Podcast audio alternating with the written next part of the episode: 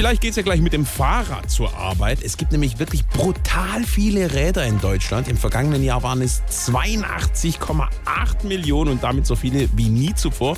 Man kann sagen, auf jeden Einwohner kommt ein Fahrrad, wobei die Räder sehr unterschiedlich sein können. Ich stehe hier bei Martin Gutzi, hat gerade das Wimsendorfer Fahrradbergrennen gewonnen mit einer unglaublichen Zeit von 2 Minuten und 7 Sekunden.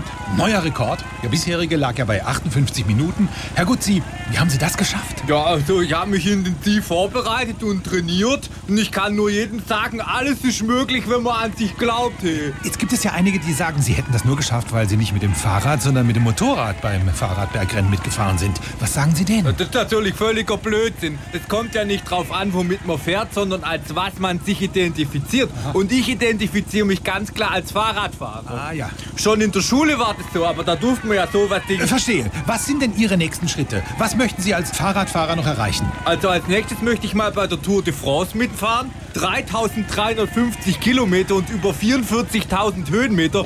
Das ist natürlich nochmal eine ganz andere Hausnummer, gell? Vor allem konditionell. Toll. Und wie kommen Sie jetzt nach Hause? Ja, mit dem Fahrrad. Faszinierend. Dann viel Erfolg und noch einen schönen Tag. Ja, danke Ihnen auch.